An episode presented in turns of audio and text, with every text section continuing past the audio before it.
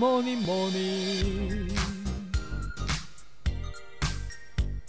Good morning，大家早安呢！我是营养师杯盖，欢迎收听早安营养。在进入节目之前，要跟大家打个小广告一下。本集节目由统一阳光赞助播出。天气渐渐回暖了，大家是不是要加紧运动来迎接换季短袖呢？统一阳光的低糖高纤豆浆以及无加糖高纤豆浆，使用非基因改造的黄豆制造，每罐四百五十毫升就含有十五点三公克的蛋白质，非常适合运动后做补充。除了提供满满的蛋白质之外，还富含膳食纤维，可以帮助肠道蠕动，增加饱足感。那杯盖每次在运动之后都会喝一罐，不仅能够补充能量。豆浆中的蛋白质还可以帮助运动后肌肉的生长，推荐给大家。运动后来一罐统一阳光无加糖高纤豆浆，每一天都要给健康来点阳光。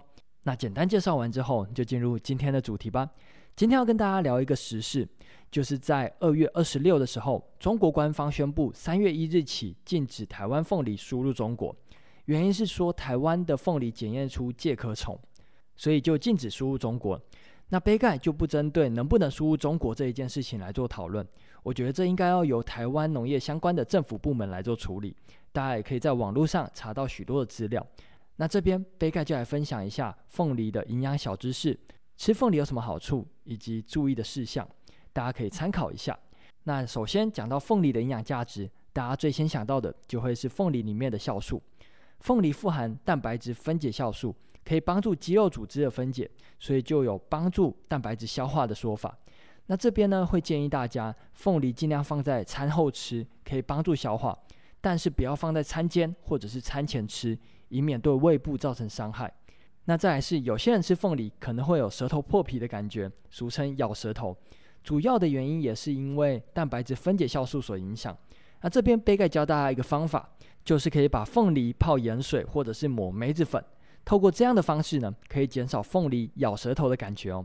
那再来要跟大家分享凤梨的好处，就是凤梨含有类黄酮以及多酚类，可以帮助我们人体抗氧化，减少发炎反应。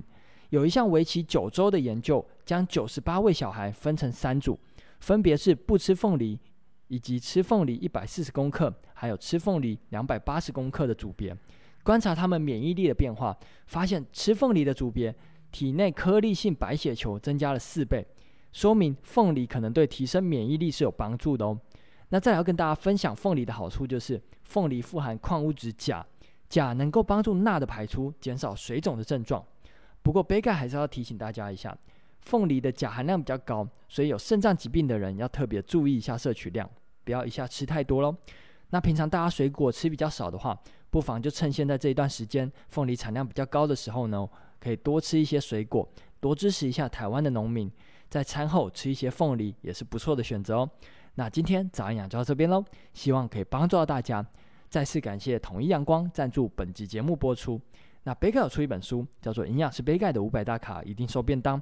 对菜单设计或者是烹调有兴趣的朋友，可以到资讯栏的链接看看。有任何问题或是鼓励，也都欢迎在底下留言。最后祝大家有个美好的一天。